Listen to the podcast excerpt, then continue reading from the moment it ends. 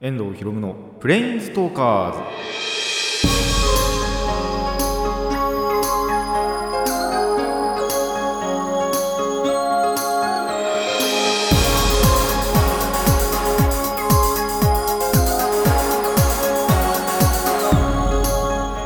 ラジオの前の皆さんこんにちは。遠藤博夢のプレインストーカーズ。パーソナリティの遠藤博夢です。この番組はアニメゲーム声優が大好きなこの僕遠藤博夢がマジック・ザ・ギャザリングのプレインズウォーカーがいろいろな次元を旅するがごとくいろいろなジャンルの話をする番組です。今回は趣味会ですね、えー趣味の話中心でお届けいたします。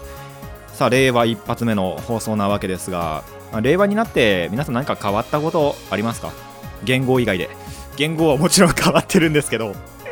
それ以外皆さんの身の回りで何か変わったことありますかね？僕は当然ないです。何にもまあ何にもってわけじゃないんですよ。一応なんか1個とかねまあ変わったことはあるんですけどあのほとんど変わってないです。まあこの番組も一応その令和になったからといって変わるかっていうとそういうわけでもなくただそろそろ100回なんで100回からはちょっと変えようかなと思ってます。タイミングがねちょっとあの 少しずれてるんですけど今が96とかかな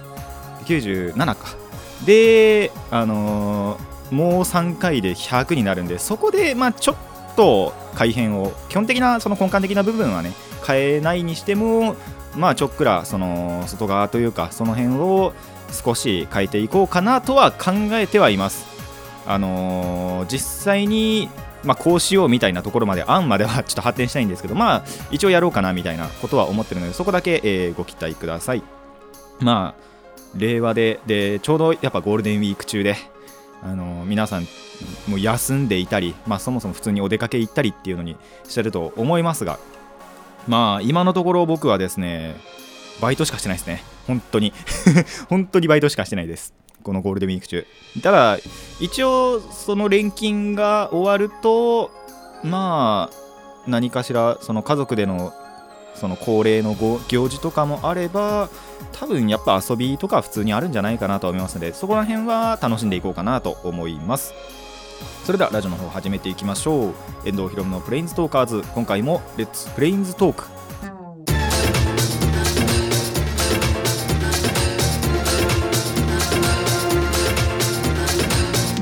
ラディキャスネット。改めましてこんにちは。遠藤ひろむです。まあそのオープニングの続きというか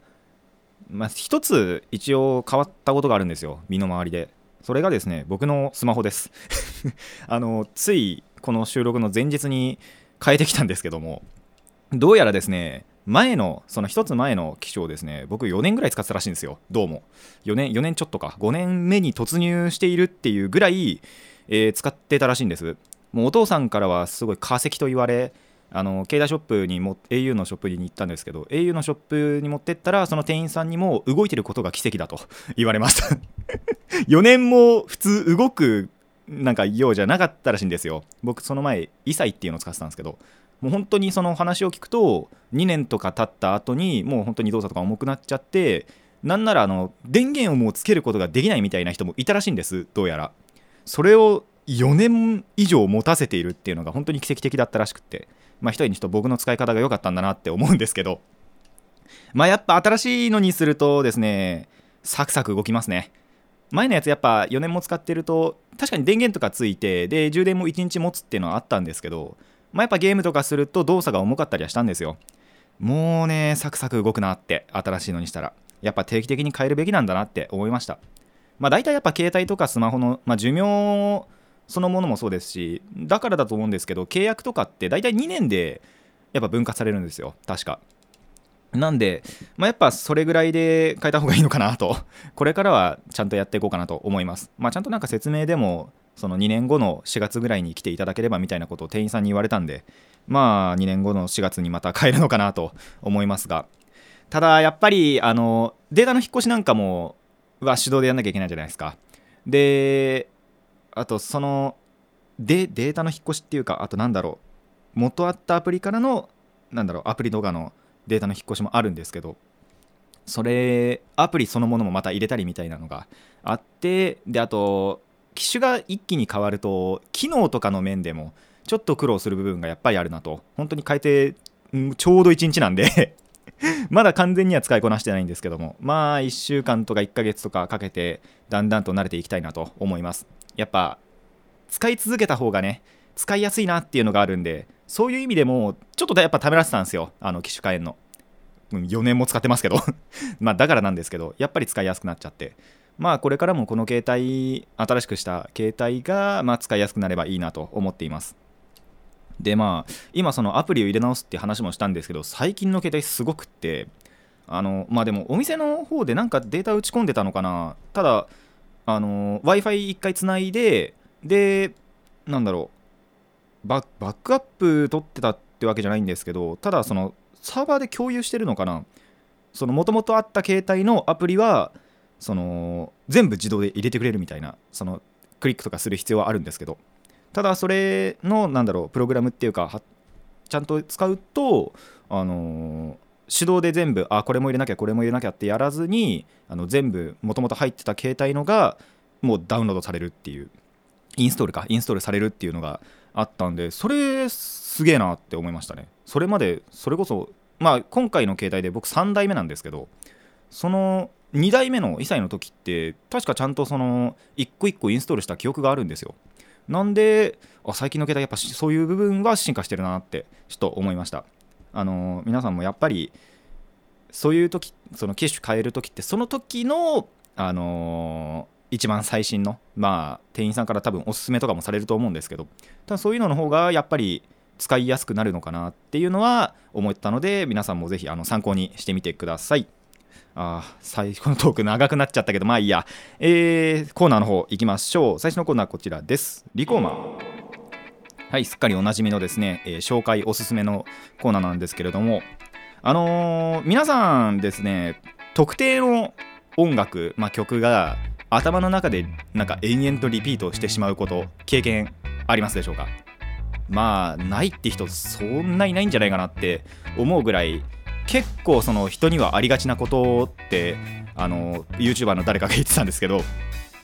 まあちょうどですねあのその現象に僕今陥ってるわけですよ。もう本当に延々と特定の1曲がですねもう頭の中でぐるぐるしててもう家にいようがバイトをしてようがなんなら寝る前でももう本当にあの頭の中でぐるぐるしてるっていう曲があるんですね。なんでその曲の紹介をあのいつもと違って曲の紹介ねしたいなと思います。ズバリその曲なんですけども、えー、スキマスイッチの「ゴールデンタイムラバー」という曲が僕の中で今あのトレンドに入っているんですね。でこれ何の曲かっていうと、まあ、僕がね最近言ってる鋼の錬金術師フルメタルアルテミストの、えー、3個目のオープニングでした。でもう本当にその鋼見てる時に最初聞いた時からああこれ好きなタイプの曲だなって本当に思ったんですね。なんでかっていうとまずそのすごい複雑なメロディーなんですよ。あのメロディーが。ただその複雑なのがすごいやっぱ個人的にすごい好きで複雑なメロディーなのが。あのカラオケとかでもなんか歌いがいとかあるじゃないですか。なまだそのカラオケ行ってないんで歌ってはないんですけどまあちゃんと覚えはしたのでちょっと今度行ったカラオケ行ったら歌おうかなと。思っちゃうぐらいそのすごいいいなって思っちゃったんですよその複雑なメロディーが。それであのぜひ聴いていただきたいんですけど。で結構至る所ラップ調なところもあってそういうところもあの僕の中では評価高いなと思ってます。あのラップとかもやっぱ好きなんですよね。これまでのなんだろう僕の好きな曲の傾向としてもラップとかそういうの結構好きで、まあ、そういうところもやっぱりあのー、好きだなって思う要因になってると思います。でまあもちろんそのメロディーだけじゃなくて歌詞も結構その独特なんですよ。なかなかないんじゃないかなって思うのが勝負事に関する歌詞が書かれてるんですね。まあ、どういうことかっていうと本当に勝負とか対戦などであの大切なこととかあとその時の勝負の時の心境とかを結構その歌ってるんですよ。まあ、なんで響くかっていうとまあこのラジオを聴いていただいてる方はわかるとは思いますが最近聴き始めた方向けに一応説明するしますとあの僕カードゲームマジック・ザ・ギャザリングとか遊戯王とかやってましてちょっと最近やんなくなっちゃったんですけど友達同士でテーブルゲームあのデジタルの Wii とか Switch とかそういうのじゃない、すごろくとかのの派生に近い、え、テーブルゲームっていうのをやってたりだとかっていうのをあのしてるんでそういう意味としては本当に響くなっていうその歌詞も。で教訓になるなってやっぱり思うんですね。これからのその、まあ、カードゲームとかするときにあこれちょっとなんだろう実践してみたいなっていうそういうのがあのー心に染みてくる。そんな曲だなと思います。で今僕そのゲームの方がって言ったんですけどスポーツ選手とかでもあの通用するところが通じるところがあるんじゃないかなと思いますのでそういう方にもおすすめだなと思います。まあそうですね。1個その例を挙げると歌詞の中で僕その1番であのアニメので使われるのって大体まあその歌のフルの中の1番ぐらいじゃないですか。その1番の中では、えー太陽も月も何も完全にこっち向いてないが、えーやるしかないんだ。言い聞かせるようにそうつぶやいた。いやーかっけえなって。でここすごいのが、まあ、太陽も月もって言ってるんですけどまあやっぱ普通にねあの空に浮いてる太陽と月って思うじゃないですか。その月の部分って勝負運って書いてあるんですよ。まあ月って言うじゃないですかそれも。月が回ってる回ってないって。そういうところで掛け合わせてるのすごいなって思ったのとただフルの中でいくとあの全部全編通していくと感覚を研ぎ澄まして慎重に流れを読み切れ。とか現状の勝率何パーセント。こういうところがやっぱ勝負の中での心境を語っててああかっこいいなって思っちゃいましたね。で MV ミュージックビデオも結構よくってそれこそミュージックビデオでも野球とチェスとあとフェンシング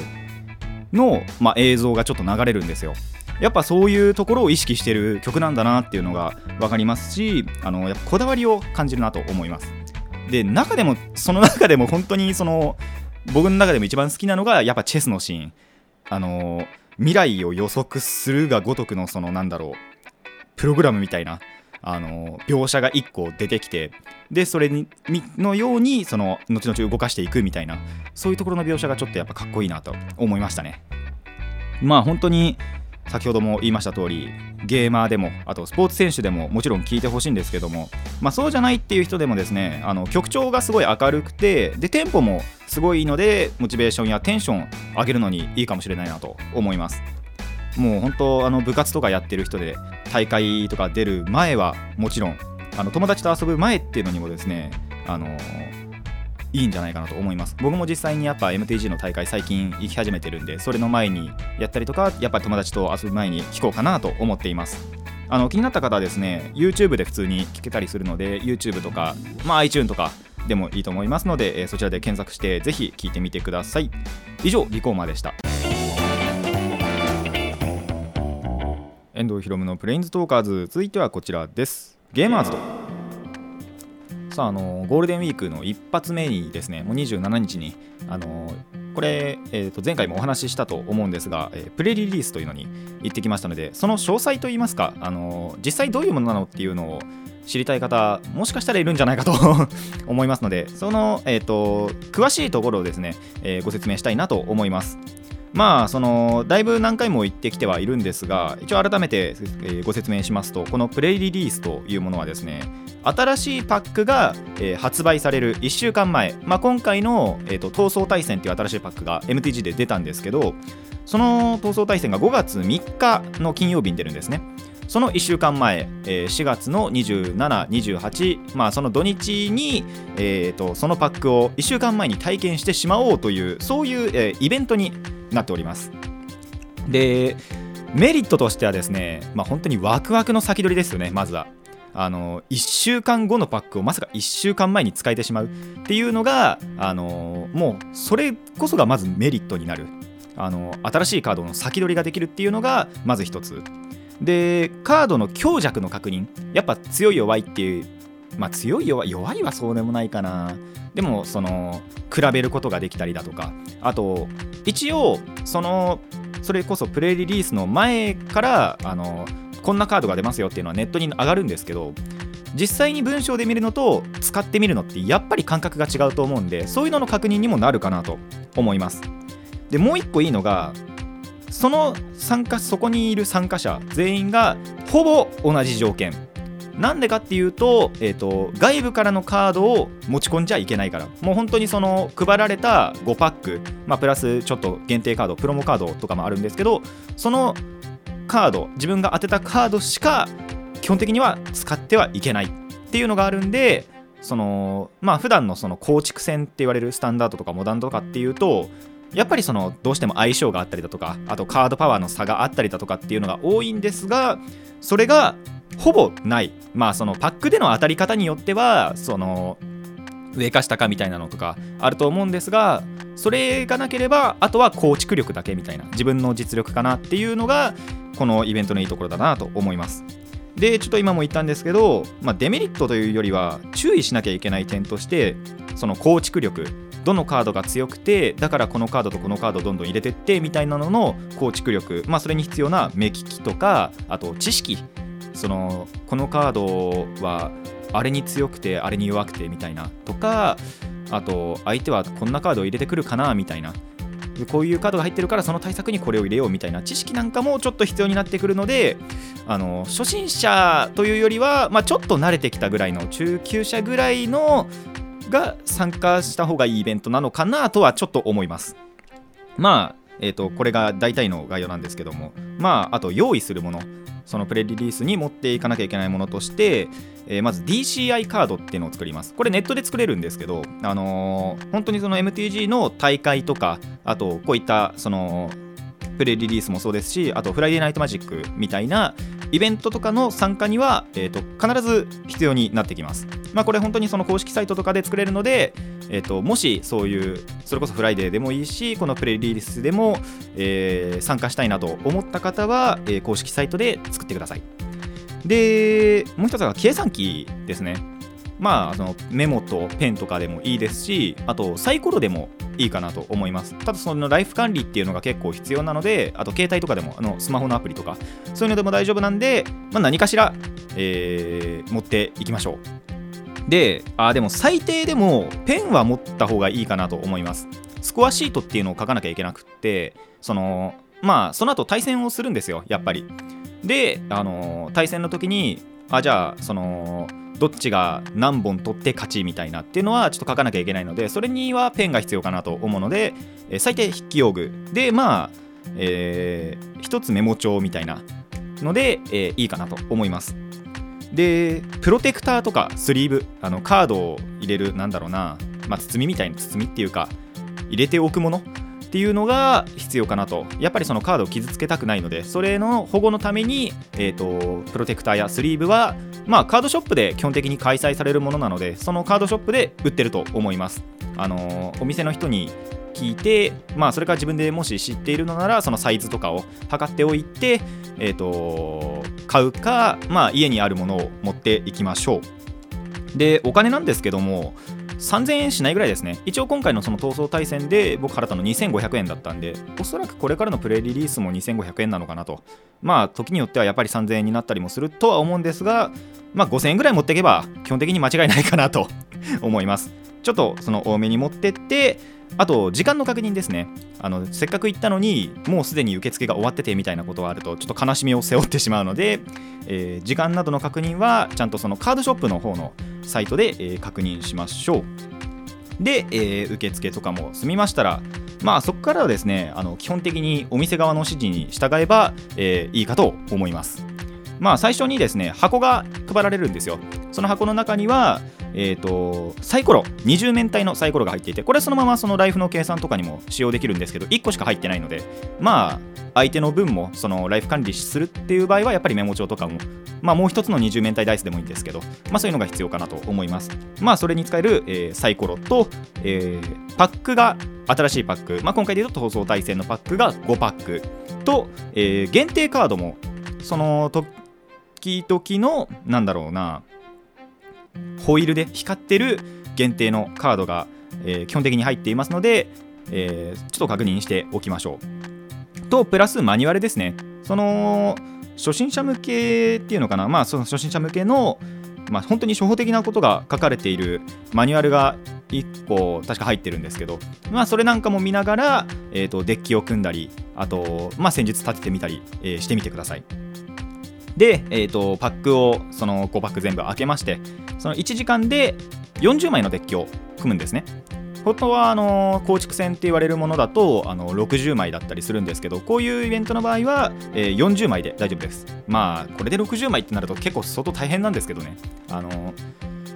土地とあとそのスペルとかクリーチャーの配分で言うと、まあ、一応そのマニュアル通りにいけば土地と、えースペルと言われるものが23枚と,、えーとあいいのか土地、えークリーチャースペルが23で土地が17でこれが構築戦になってくると,、えっと20土地が25とか必要でだから35かあのぐらいの割合で入れるといいんですけどそれがまたその35枚とか借りたりするのも大変なので、まあ、40枚で基本的に組むといいんじゃないかなと思います。で、そうですね、あの MTG、その土地っていうのが今言ったんですけど必要で、そこからそのマナを出さないと、そのクリーチャーを出したりだとか、あと、まあ、今回で言うとプレインズウォーカー出したりだとかっていうのが、えーできなくなってしまうわけですよ。なんで、えー、とそれはですね、お店で基本的に貸し出しているので、それをまあちょっと借りたりするか、またはそのまあ自分の家にあるようでしたら、えーまあ、家から持ってくるなりっていうのは基本土地なら大丈夫ですそうじゃない土地はそのそれこそパックで当たったやつしか使っちゃいけないんですけど基本土地に関しては、まあ、自分で持ってきたりあとお店から貸し出ししてくれるので、えーそれを使いましょう。でまあ大体17とか16とかそれぐらいでにして、えーデッキを40枚で組んでください。でそうその土地をですね借りた時に、え気をつけなければならないのがちゃんと返しましょう。返し忘れにご注意です。あの僕やりそうになりました。危ねえ危ねえと思ってしまってから、あの気づちゃんと気づいて、まあ、もし、あの家に帰ってから気づいたという方はですねちゃんと後日返しに行きましょう。あの泥棒になってしまうので。っていう感じで、えーとまあ、大体1時間ぐらいですね。で、40枚のデッキを組みますと。でまあちょっと早くやはり組み終えたっていう場合はですねあ一人で回してみたりして。でそのデッキがどういう回り方をするかっていうのは、え調べてみるといいんじゃないかなと思います。まあ本当にその場で即興で1時間で組むってなかなかないことなのでそういう点ではやっぱりそういう一人回しとかしてみてあの欠点見つけたりだとかやっぱこのカードいらないなっていうのを探したりっていうのはいいんじゃないかなと思います。で、えーまあ、全員がデッキを組み終えるとそこから対戦がやっぱり始まるんですよ。で大体4回戦なのかなどこのカードショップも。僕がやった時は4回戦でした。で対戦表が、まあ、基本的に掲示提示されるはずなのでそれを見て、えーその対戦相手と、えー対戦をしてください。勝負をねしてください。で最初のラウンド、まあ、1ラウンドから4ラウンドまであるうちの第1ラウンドっていうのは基本的にそのパックがもらえないんですよ。新しいパックが。ただ2回戦目からは勝つと、えーパックがもらえます。でただそのパックを、まあ、その場で剥くのはいいんですけど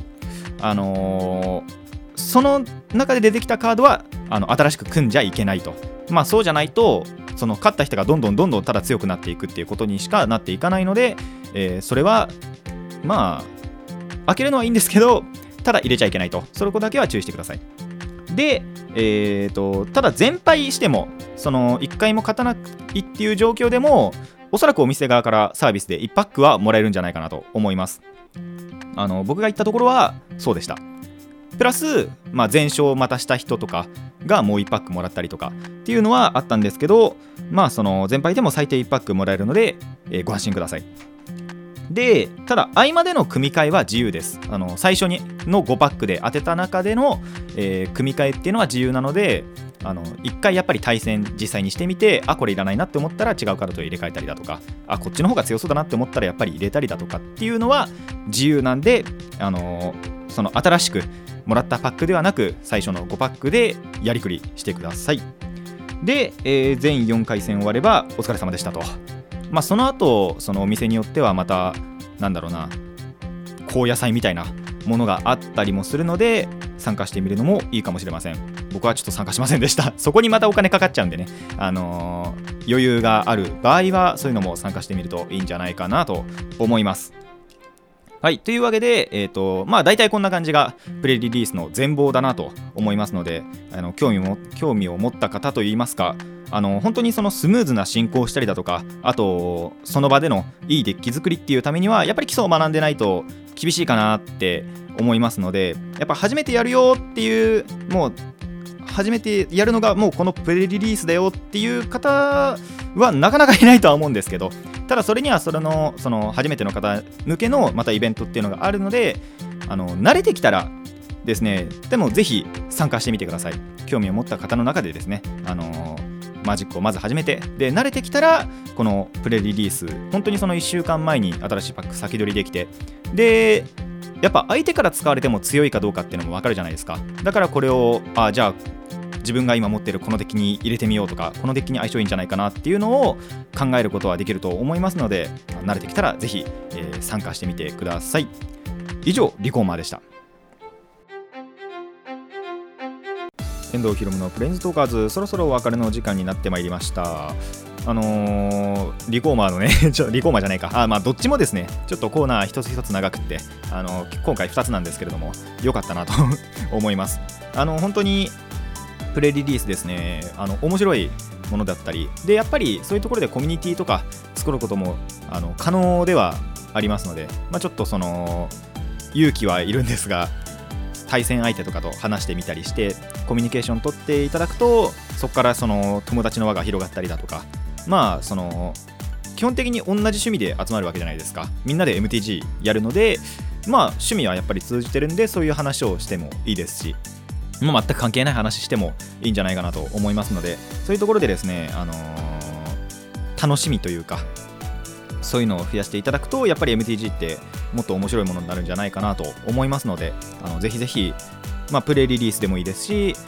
まあ最初は Friday とかでもいいのかなやっぱり。その方があの自分のデッキを持ち込めるのであのその辺がで手軽に参加できるっていうのは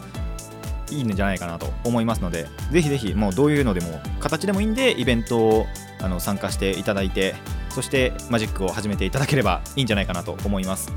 どうしようかな。もしあの暇があればあの僕本当にそのティーチングキャラバンっていうのに行ったことがなくってそれがそのえっと初心者向けのイベントらしいんですよ。ちゃんとその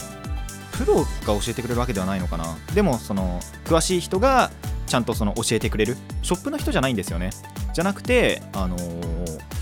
本当にそのマジックをやってるっていう方があの教えてくれるっていうそういうイベントもあるのであのそういうのは調べていただけたらなと思います。本当にそういうの最初に参加しなくて独学でまあプラス友達ともちょっと話し合いながら話し合いながらというか情報の共有とかしないし合いながらあのー学んできてしまった身なので本当そういうところちょっとわからないんですよ。ティーチングキャラバンなりあと初心者講習みたいなのもあったのかな。確か。そういうのが本当にわからないのであの皆さんはぜひ参加していただけたらなと思います。そういったあの本当に初めて始めたいよっていう方はそういったあのイベントちょっと調べていただいてまずは。でそのショップなどに行って、えー講習を受けていただいて、まあ、それからプレリリースという段階がいいんじゃないかなと思いますのでぜひそういうのをやってみたらいいんじゃないかなと思います。まあ、あとゴールデンタイムラバーですね、本当にもう四六時中ぐるぐるしてるんでやばいなと思うんですけど、なんなら口ずさみたくなるぐらい、なんならバイト中歌ってますけどね、小声で。っていうぐらい、本当にその勝負事に対するいい曲だなって思いますので、あのさっきも言いましたが、あのゲーマーでもスポーツ選手でも、あとそうじゃない人も、ぜひぜひあの YouTube でね、軽くゴールデンタイムラバーって調べればいいあの出てきますので、あの調べていただけたらなと思います。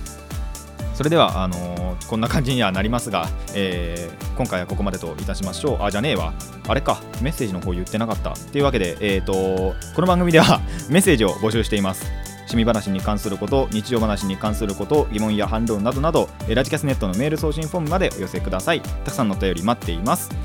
はい、それでは 今回はここまでといたしましょう。遠藤ひろむのプレインズトーカーズ、ここまでのお相手は遠藤ひろむでした。また次回もレッツプレインズトーク。